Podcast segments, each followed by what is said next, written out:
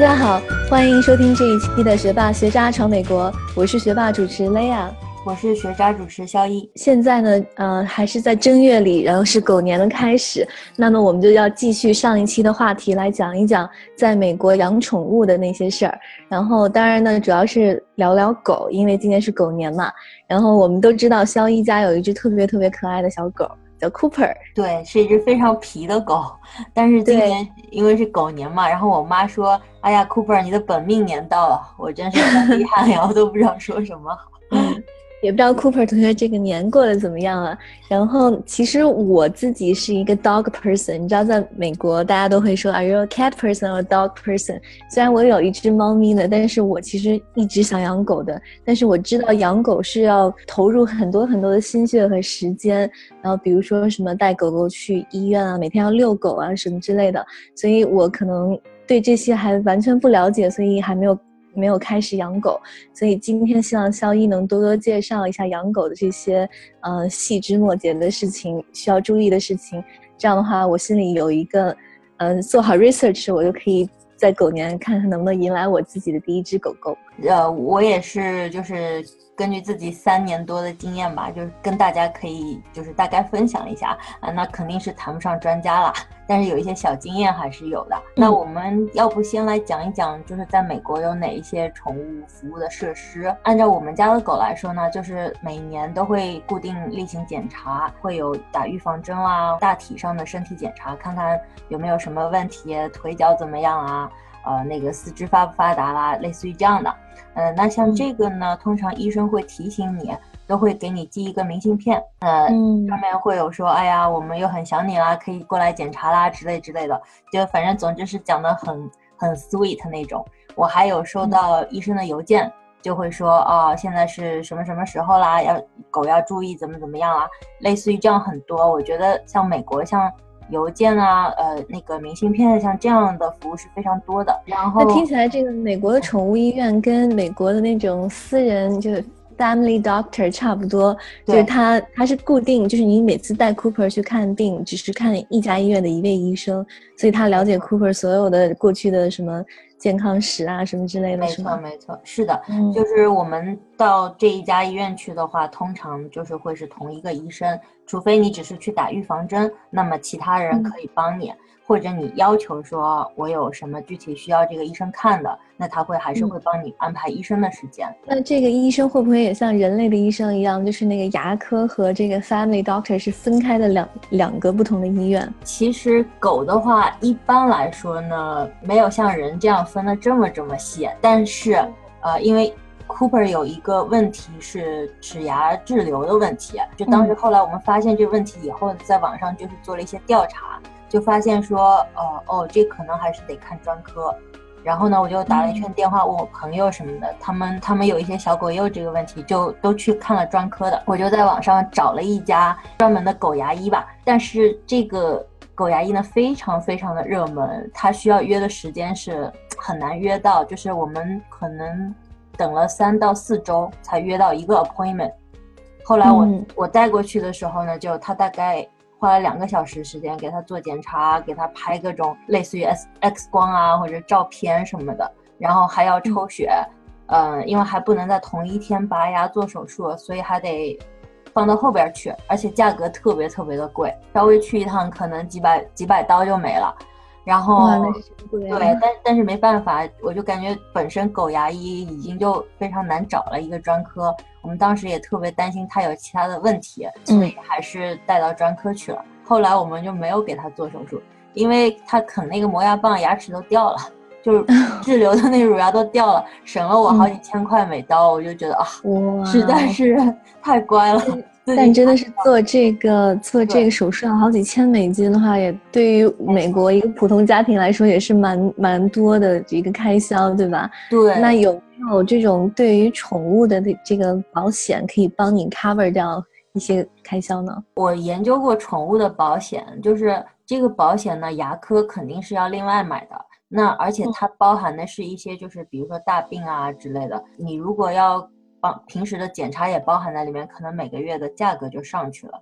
呃，然后也也有一些网上的网友，就是美国的网友就说，可能这个宠物保险并不是非常的上算，因为比如说你这个狗之前有过某种疾病，然后你再去宠物医生那儿看，看到说原来是同一种疾病，比如说比原来那个东西复发了一点，它是不会赔钱的。所以说有各种的局限性嘛。后来我们看了一下，还不如就自己就省钱。那到最后的时候，就把买宠物保险的钱拿来给它治病什么的。因为每年如果只是去例行检查和打个疫苗什么的，其实不是非常的贵，除非是它遇到一些牙齿的问题。那像这些专科是比较贵了。当时我其实就比较震惊，我我想说，怎么狗拔个牙要两千多，我们拔个智齿做这种智齿手术都没有这么贵。这个可能就是因为物以稀为贵嘛。然后狗 狗又不会说话，所以说有一些主人比较紧张，像我这种对狗非常紧张的人，可能就会去选择这个专科，而且也舍得去花这个钱。我想说，哎，不管多少钱，但是我得把我的狗治好。对对对这种心态。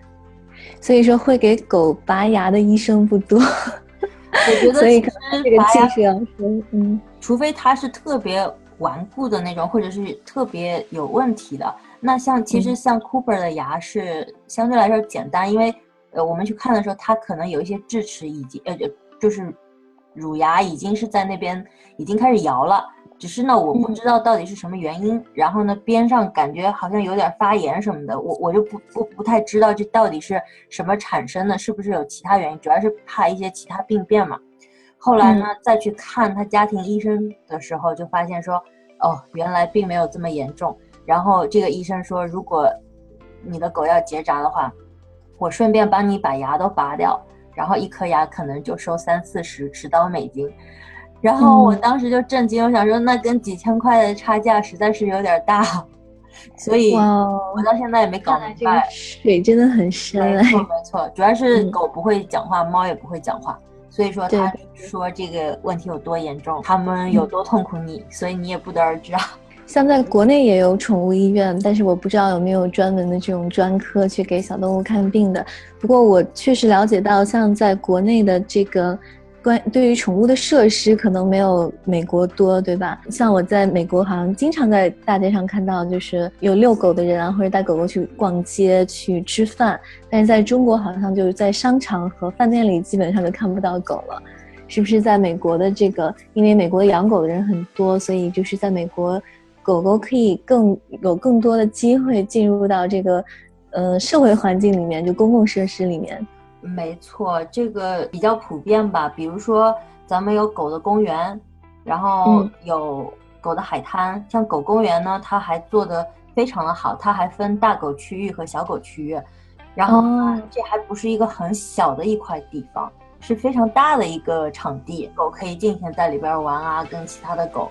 呃，一起玩耍什么的，我觉得这一点是非常好的。就是刚开始 Cooper 胆子比较小嘛，那我们一次就带他去狗公园，让他跟其他的狗玩，慢慢的胆子就大起来了。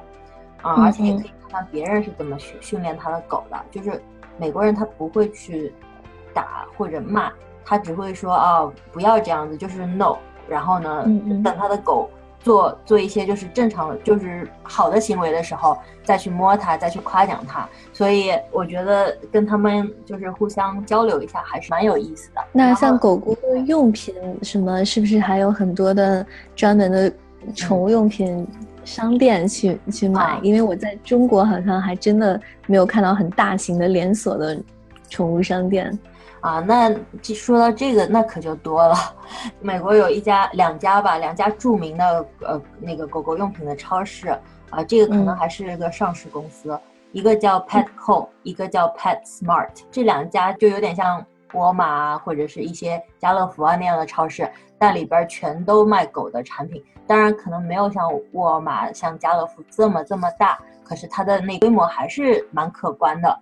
它里边呢，就是分，比如说狗粮、猫粮，然后一些狗狗要用的东西，牵引绳啊，或者是嗯，营养品啊，啊，那还有一个，还有一块区域的就是卖仓鼠啊，卖卖龙猫啊什么的 一些活的那个其他的小动物，还有一个比较比较那个重要的组成部分是剪毛的地方，就是有一个呃狗狗美容的美容的地方，那他们这边美容呢里边也有很多的。造型师，所以哦，对，然后你还可可以隔着玻璃看，就是能看到说哦，你的狗是在里边剪毛啊，干嘛的。但是对于这这些大的店呢，有一些比较不好的经验，嗯。因为它的那个流水线吧，就是比较要求比较快，然后呢，嗯。你的狗可能会被剪毛剪得不是非常好，哇，你说到这一段，Cooper 在抱怨是吧？对，他开始剪抱怨了，他想说，我之前有一个非常不好的经历，就是呃有一次带到那边，他耳朵就是被剃得太厉害了，然后后来哦回家的时候就发炎了，我我嗯对。是然后我还花了很多的钱去给他看病啊，干嘛的？就那个那个冬天就很可怜，就被剃的光不说，还被扎、嗯包扎成一只耳。哦那真的是难怪 Cooper 这么激动的在哭诉这一段血他泪史。他就在哭诉他这个血泪史，我觉得。那像那个宠物美容，有没有比较靠谱一点的方法可以推荐给大家？关于宠物美容呢，那呃，我们前前后后真的是试了好几家店，就我们周围的店吧，就是有一些是别人推荐的，那有一些是在网上看的评价。因为你知道，就是人家做生意的嘛，所以我觉得嗯总归是有几次好，有几次坏。比如说今天来的狗非常的多啦，那它可能就是会粗糙一些。那现在目前我们去的一家呢，是应该是比较年轻的一群一群小伙伴开的吧。所以我觉嗯得这一家可能目前来说还是比较好的。我们也去过，就是美国大姨那儿去剪毛啦，或者是去刚刚说的那个连锁店 Petco Pet 嗯 Smart，、还有去过非常高级的一个那个好像狗的那种 SPA 一样的地方，装修的很嗯很豪华。刚开始就是两次可能剪得非常好，到第三次就不行了，再回来的时候嗯感觉毛还是打结的，所以各种各样吧。所以是看师傅手艺是吧？对，一个是看师傅手艺，一个是看那天到底忙不忙。呃我觉得还是有时间的话，自己多打理打理，就比如说自己多给它呃梳梳毛啦什么的，就不至于有打结的状况。然后呢，嗯可以也给他买点护发素啦、护毛素啦，再再买点那个好的那个叫什么，嗯，沐浴露。所以说。自己还是要去给他保养，你可嗯能去剪的时候状态就会好很多。然后所以每看来这个美容对，宠物美容可以多试一试是吧？然后遇到好的美容，且行且珍惜。对，然后目我现在最近还认识一个朋友，他自己在做宠物美容这一块，他还能上门给服务，所以我就觉得哎，这个特别好。对对，这是一个好的想法。哎 而且嗯美国这边还有就是上门服务的，他会开一辆车过来，我我看嗯到过这个服务，就是开到那那儿，然后好像人家的餐车这样。它其实就是给狗洗毛的一个呃理发的一个呃一个嗯服务，他就把狗呢拎到车上，就在你你们家门口吧，然后把狗收拾完了，然后狗就回家了。我觉得这个也挺好的。哎，这个美的真是各种方便，对啊，只是不知道这种这种那个宠物美容的话，开销大不大？其实还是挺贵的，就是你你偶尔如果只是给它洗个澡什么，可能三十刀、二十五刀、三十刀，那你可能还得给个小费。那你剪毛的话，五十刀、五十五刀，这个都有。那你要给他刷什么洗个牙什么的，那就贵了。那再加个一两百刀，一一百多刀，还是也也是需要的。哇，这个真的是比人还贵。对啊，我剪头发都没那么贵呢，我还是剪全身嘛。那说到这个宠物的支出啊，像它看病、食物、美容这些，你有没有算过？就大概，比如说每个月的开销在多少？哎，这个我还真没算过，因为这个我我我也不太知道，因为有时候我们自己洗一洗澡啦，或者是隔一段时间让它去做个美容什么的，反正开销肯定是比原来没养狗之前，呃预想的要多很，要要多很多啦支出，包括买狗粮的部分，还有一些给它吃的零食啊什么的，嗯，嗯我们都是换了很多种。就刚开始可能买的那个狗粮是人家推荐的，但是发现后来网上一查又觉得不好，那那袋狗粮基本上可能也就浪费掉了，然后又去换其他狗粮，就前前后后换过很多种狗粮，到最后就固定成一种，所以 其实还是蛮多精力的，包括营养品啊什么的，就是你还得给他买个鱼油什么的，有时候人家就不理解说哇。为什么你们家狗就这么特殊，要吃这吃那的？人家的狗都好好的，你看我们家给它吃剩饭都没事儿。但是我还是觉得是还是有差别的，就是科学养狗嘛。嗯，嗯有些人吃的东西尽量就不要给它吃了，就鼻子不会变色啊，或者不会特别臭。像雷亚，你也来我们家抱过 Cooper 嘛，就感觉它没有特别臭，对，还是比较正常的 一只狗。就是它平时吃的狗粮啊，包括就是平时给它喂啊喂食什么的，我们都还是比较注意的。所以它没有什么很难闻的体味啊什么之类的。没错，没错，是的。而且而且我们也不是说每周都给它洗澡，因为狗的皮肤相对来说比较敏感嘛，不能给它经常洗，所以我们。至少也也是会三周洗一次澡，就免得它那个皮肤变得越来越敏感。所以说呢，它还是没有很臭。那我觉得应该是因为就是一个是喂狗粮，一个是其他平时的话给它吃一些蔬菜啊什么的，所以这个还是比较注意的。那像嗯支出方面，除了看病、食物和美容以外，还有什么比较大的支出或者比较繁琐的支出吗？在洛杉矶县养狗，你需要去缴一个每年有一个狗的牌照费。我们刚开始都不知道有这个东西，谁也没告诉我。然后后来有一次，就家里被贴了一张条，说你需要去为你的狗就是去注册，然后我们还要上门来检查，看看这是只什么样的狗，有没有被结扎掉。那我当时一看，嗯，是怎么怎么搞了一张罚单贴在门口。后来我就打电话去跟他们预约了，结果真的是有一个类似于像就是有一个 social worker 吧。上门了就会看你的狗是一只什么样的狗啊，毛色如何啊，有没有植芯片啊，有没有被咔嚓掉啊，就出诸如此类的问题，然后问了很多，后来就告诉你说你的狗每年要交多少钱。然后呢，这个是强制性的吗？对，还是不是骗子是吗？不是骗子，他们就是真的是有这个机构，因为主要是有很多人很不负责任，就是因为你的狗如果不结扎掉，那么它很有可能跑出去。就会生了其他的小狗，那这个环境的负担就越来越重。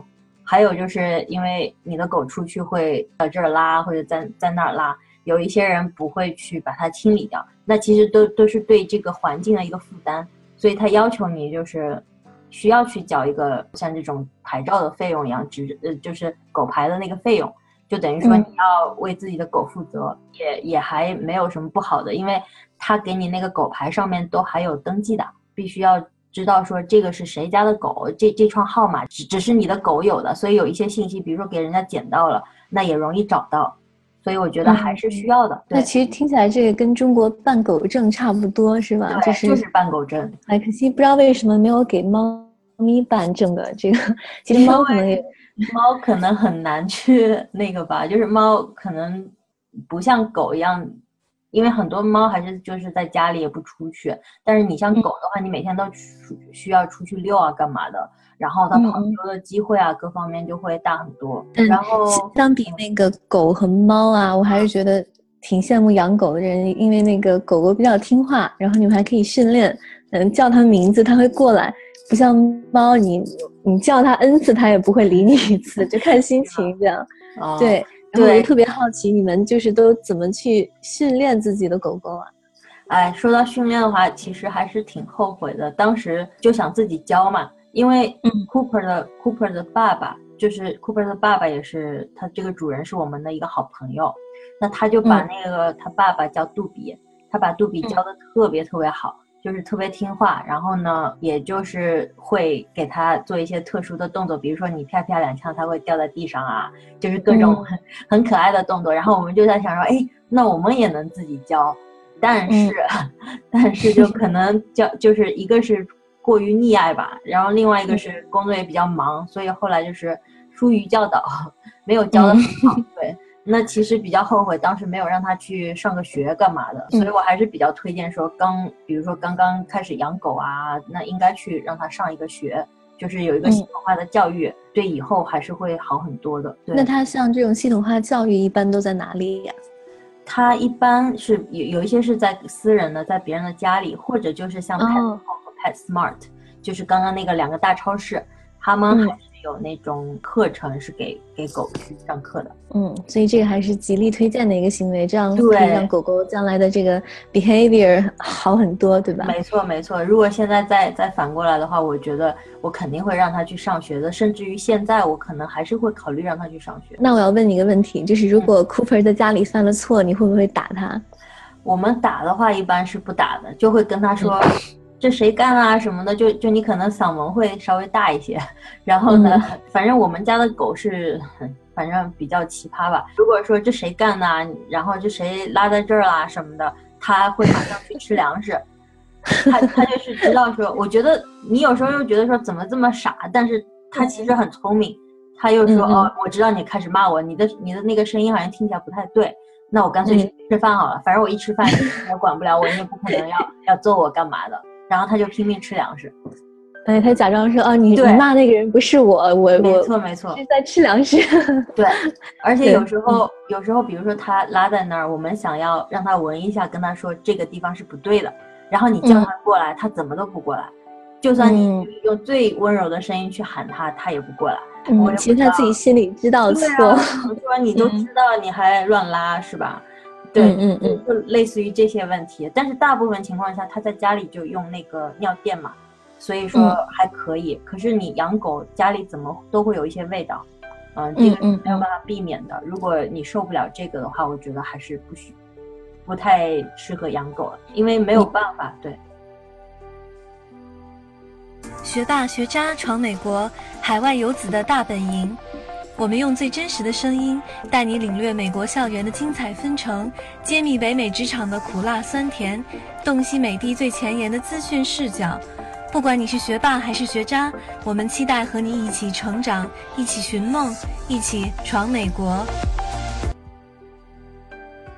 然后你说到这个，我想起我们家的猫咪刚来的时候，它会在地板上撒尿。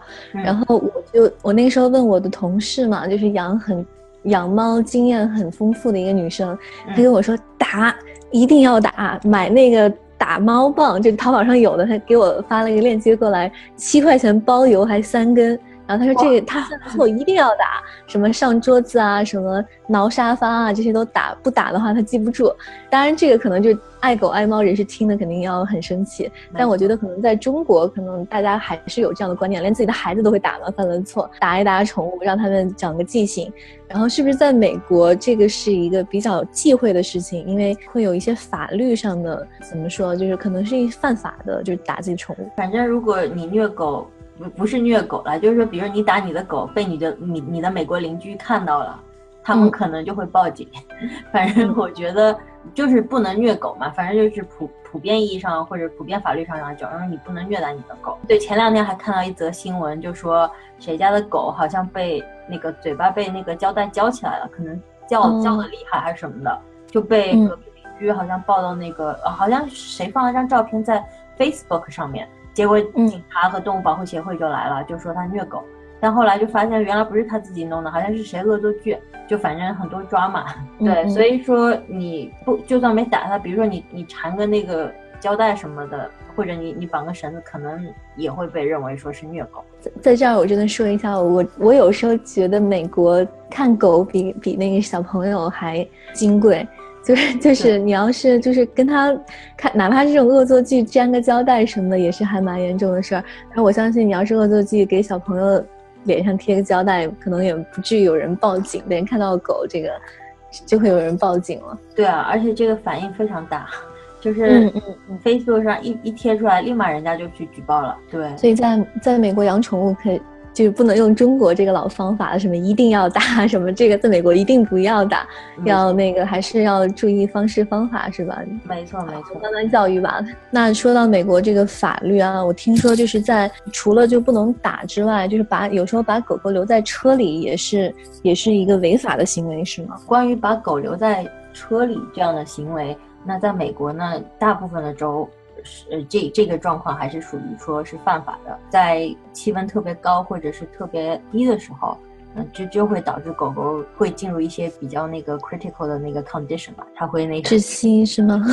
窒息或者中暑，对，它会窒息中暑。其实跟小孩是同理，就是你，嗯，你也不能把小孩，当然小孩是不管在什么情况下，你都不能把它单独留在车里。知道的是还有一个州，我忘记是哪个州了。如果你把狗留在车里导致这些状况的话，其实就属于二级谋杀。哇哦，对对，这个是非常严重的了，对，足以去坐牢了。足以说明，其实，在那个美国，狗的那个地位，狗的生命其实和人是一样重要的。没错，嗯，你没看见上次那个排名吗？小孩、老人、女人，然后是狗狗，但是男人，所以狗比狗是呃那个狗都比排在男人前面。我也是真的，这个也是蛮搞笑的。对，嗯，说完了这个留在车里，就是有嗯，在美国，如果自己的宠物走失的话，应该去怎么去寻找呀？啊，这个的话，真的，我们之前是真的有遇到过这个状况，而且在那个时候学到说，哦，其实有很多种方法，就大概来分享一下这样一个故事吧。嗯，因为 Cooper 呢，他这一窝有大概有个七只小狗，窝有兄弟七兄弟姐妹七七个，然后其中有一只呢，也是另外一个小伙伴在养吧，结果就在送去剪毛的过程中，就在人家家里，居然就不小心就走丢了，因为它从后边的那个院子里溜出去，这简直听到说是很不可思议，对吧？就是这么悲惨的发生了。结果呢，我们就到处找，当当然就是刚开始只是到处喊啊，然后看看就是整个区域，这整个城市，然后在他家那个剪毛那个附近，全部都找了都没有。另外一个是就是贴悬赏，就是贴说啊谁狗丢了长什么样子，然后悬赏多少钱。像这个呢贴了很多电线杆什么的，我们就是打印的一堆一堆的，也并没有什么用。然后后来呢就是在网上做 research，发现说可以找警犬。就类类似于那种 K nine，就是比如说你把那个狗狗的床垫呐，或者是它平时呃玩的玩具啊什么的给它闻，给这个警犬闻的话，它能够顺着它的气味。这个要在一定的时间段之内了。如果说你已经走失了很久了，那是没有办法找了。然后呢，这个警犬会找到某个地方，就是可能能找回你的狗，因为有时候狗是因为太吓坏了惊吓，所以它就躲在那里是不出来。有这个状况，我们当时雇佣的这个警犬呢，它这个主人呢跟我们讲说，要做一些非常醒目的、非常大的一些像横幅一样的，然后说悬赏多少多少钱，那来回的车都能看到，因为可能这个狗是被人家抱上车开到其他地方去了。在最后呢，还试了一个方式，就是你你知道，像类似于这个区域的人都收到某条短信，对吧？就类似于就是 Amber Alert，就是 Amber Alert，对，像小孩走失了，就整个区域的人会说啊，什么什么颜色的车啦，嗯，什么什么，呃，那个呃，在哪个地方走失的小孩啦之类的。那像狗的话，就会说啊，呃，在这个区域，呃，什么时间丢了一只什么样的狗，像类似于这个的。但是这个呢，花也花钱去给它群发了一个短信，在这个区域，但是都没有找到这只狗。就后来没有找到 Cooper 他妹妹，就这个是啊，那真真的是非常伤心的一个故事。我们非常担心它被一些就是野生的动物吃掉了，因为那一边那个区域的话，还是有一些像什么黄鼠狼啊这些的出没。所以说呢，嗯，希望是被人家捡走了，就是因为这么可爱的狗，人家也会对它好的，这就是最好的结果。那现在走失了也就没有办法，就想起来是挺伤心的。可是呢，就经过那一次，我们也发现说，哦，原来找狗是有很多方式。但是我觉得，如果当时马上就去找警犬，就是一天之内，这个找回的概率就非常的大了。但是我们是过了大概有个三天左右吧，大概是第三天才会才去做了这个事情。嗯，当时不懂嘛，对，之前没有这个经验。这是一个很很。很好的一个信息，就是如果大家养狗的话，万一万一走失的话，可以尽快的考虑这个方式，然后可以快点把狗狗找回来。嗯，哎呀，现在我觉得微信或者微博的转转发群发其实还是非常有用的。就比如说，嗯嗯，前两天就是我我我那个我国内一个亲戚他家的金毛丢了。但是这个狗已经丢过一次，就是被人家给牵回家了。但是呢，后来因为在微信上转发发，就看到说它在哪儿，家里人去的时候用一条中华的香烟 把这只狗给换回来了。我觉得那也是很无奈，就是拿了你的狗，你还得给人一条烟，把这个狗给赎回来。就本来就是你的狗，对吧？但是前两天很不幸的是又被人给牵走了，现在还在网上的那个微信转发中。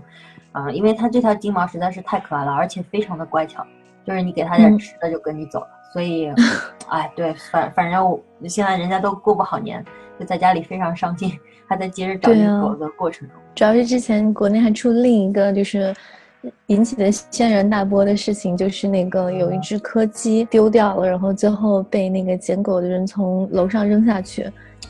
就死掉了，然后真的是很耸人听闻哎。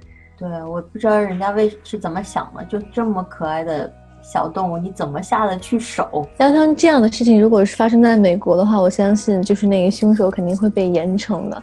可惜在中国，这件事情就是和许多其他的新闻一样，就最后可能就不了了之了。因为每天都有各种新的社会事事件发生，然后大家就转移注意力了。后来我也不太清楚就是那个事情怎么样，但我相信就是那个凶手也没有得到他应该得到的惩罚，因为可能在中国这个动物保护法并不太完善。对，就还是希望这方面。还是需要加强一些，当然有一些人就可能也有点过，就是呃一些就是比较极端的。我感觉就是现在养狗的人和那个虐狗的人都很极端。嗯，不能说所有养狗的人，就有一部分人，就是你养狗你就好好养，你出门你就牵绳，你就把你狗产生的垃圾你给它清理掉。我觉得做一个文明的养狗的人就可以了。但是呢，有一些人他就是不牵绳啊，然后你的狗比如说出去咬人啦，或者是被人家的车撞啊，这个都是很不好的事。然后呢，前几天在新闻上看到这个狗，他的狗没有牵绳，结果人家在小区里边开车就把他的狗给撞了，结果那个人因为和那个撞的人赔偿没有达成一致，结果就把他们家的人都杀了。啊，这个也太耸人听闻了吧！对啊，我看到我都震惊了。我想说，第一个是你不牵狗狗狗没有牵，另外一个呢，可能对方开车也是有过失，就是说没有看清楚什么的，但是不至于把他家里的人都杀了吧？听到这个新闻，我实在是很震惊，不知道该说什么好了。不过没错，大过年的我们不说这种。对，就是听了听了生气的事情了。对，只是还是总结一句话，就说希望文明养狗，就是对对你的狗，对自己都负责，对这个环境也需要负责。因为你想想看，如果你是在小区里边住，然后别人养狗，这个狗产生很多这样那样的垃圾，那你肯定不开心啊，对吧？对的，说的没错。那最后你还有什么其他的关于跟狗有关的？建议想要给大家吗？那还有一个就是关于结扎的问题，因为这个问题呢一直被拿出来讨论，甚至有很多医生也会去呃建议说啊，狗是需要结扎的，结扎比较好之类之类的。那因为我之前在网上呢就查过好几次，就查到各种各样的资料，然后现在还在纠结，所以我们家的狗到现在都没有结扎。可是呢，我现在就比较倾向于不给它结扎。第一个是因为你结扎以后呢，可能某一方面的生殖方面的那疾病会少一些，但是它得其他病的概率又会大很多。嗯，所以我就觉得说，可能还是目前来说没有一个很好的。说哦，某一个疾病比某一个疾病要痛苦少一些，所以我我现在目前就是还是没有打算给他结扎，甚至有一些医生，就是美国的一些医生，在做了很多年结扎手术以后，发现说，诶，为什么狗得另外一种疾病的概率大了很多？所以到后期他们退休以后，他们是不去建议说是去结扎的，嗯，所以说非常的矛盾嘛。我自己还也还在就是观察这个事情当中。但是每一次见的时候，医生就会说啊，你应该给你的狗结扎啊之类之类的，就有很多建议。嗯，对，嗯，我现在自己也很纠结 这个事儿。对，像这个我，因为我之前养兔子也去结扎过，然后感觉就是那种繁殖能力很强的动物，一般就是。医生都会建议结扎的，像猫和兔子，然后像那种鼠类的话，都是建议分开养，不要两只养在一起，要不然它那个繁殖起来就没有完了。然后如果狗如果是说就是不结扎，对于它的生活和行为没有太大的影响的话，可能狗是可以不要结扎的，对吧？对，因为我们是基本上就是养在家里，然后呢每天出去也是牵狗绳的。所以也没有打算说让它去跟其他的狗就是生后代啊，干嘛的，就并也并没有这个打算。但是呢，觉得好像没有必要去给它结扎吧，就是也不妨碍它生活，也不会改变什么。那有一些人是因为觉得狗不结扎掉很容易跑，很容易就就找不到了，就跑出去你就找不到了。但是对于我们家来说，应该不会出现这个状况，所以我还是是非常想给它结扎掉。因为感觉也是比较痛苦的。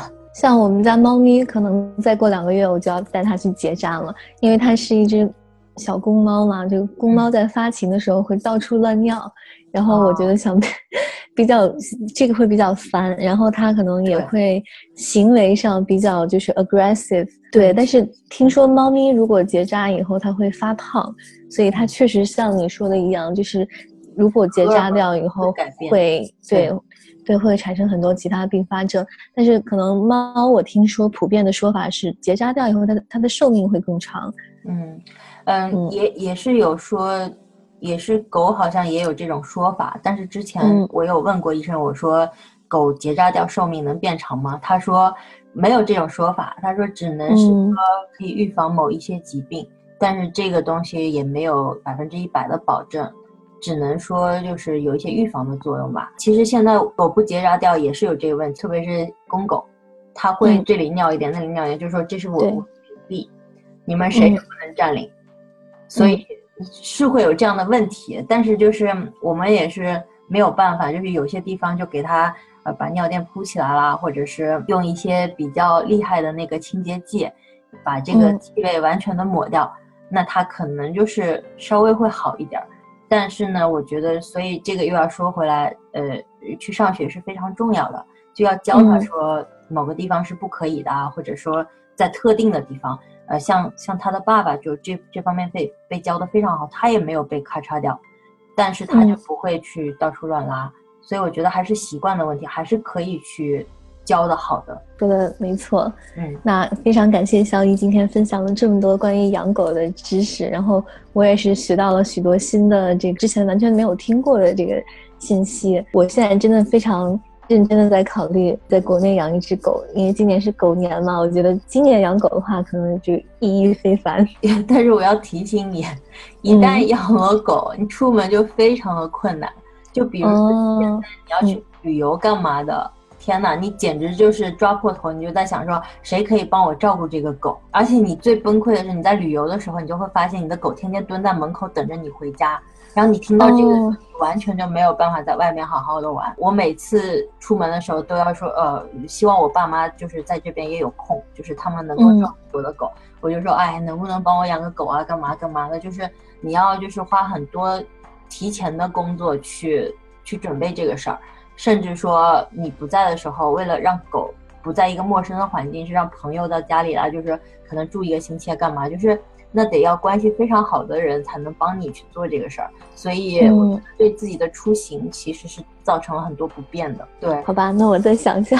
对，所以你 我觉得一刚开始养狗的时候，我就觉得说，哎呀，真的好烦啊，怎么这么多事儿？你就就刚开始的时候有一段时间就觉得说，天呐，我我到底是在。为什么我要养一只狗？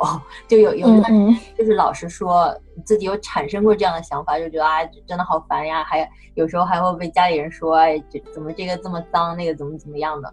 但是呃，其实这是一个很长期的过程，因为你的狗同时是在治愈你，后来就跟你就是很分不开的那种吧。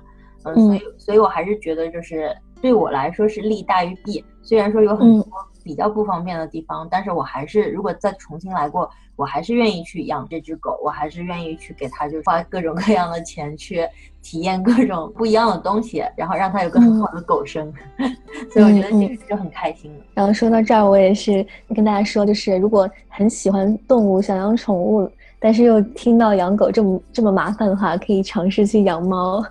因为我我看了一些数据，就是好像二零一七年在日本养猫的这个家庭的数量已经远远的超于养狗的数量。然后我听说这这个数字在美国和在中国也都是在慢慢的增长，就是猫可能。在不久的未来，就是养猫家庭的数量会超过养狗，也确实是因为猫咪在这个方面，就是包括出行啊，还有平时的照顾上，你需要投入的精力和时间少很多很多。所以我们的节目就基本没有讲这个猫咪嘛，就是你就基基本上给它猫粮和水准备好，然后猫砂教它学会用。然后出门出个什么三四天都没有什么问题的，它的破坏力也不是很强，就它在家里即使抓抓挠挠也不会说是很像狗狗那样场面那么惨不忍睹吧？对 对，那就是我想这也是为什么这么多都市家庭选择去养猫的原因。对，哎，说到破坏力是真的，就是我们家 现在那有些木头的地方还是被狗啃掉的痕迹。当然不是现在啃的，是有一段时间它长牙的时候就到处啃，而且家里每个人的裤子都是有个破洞的。甚至牛仔裤都有洞，真的非常。不过还是还是很羡慕你有这么可爱的一只狗狗，然后希望你有机会把照片分享到我们那个听众群里，让大家都看一看可爱的 Cooper。好的，没问题。我觉得外边可爱的狗很多，可能就是自己家的狗看着特别 特别喜欢吧。嗯，那好了，那今天节目就到这里。然后在这里，学霸学渣闯美国，祝大家狗年吉祥，一切都旺旺旺。对，狗年旺旺旺。嗯，好。那那这就是我们这期的学霸学渣闯美闯美国，谢谢大家，谢谢大家。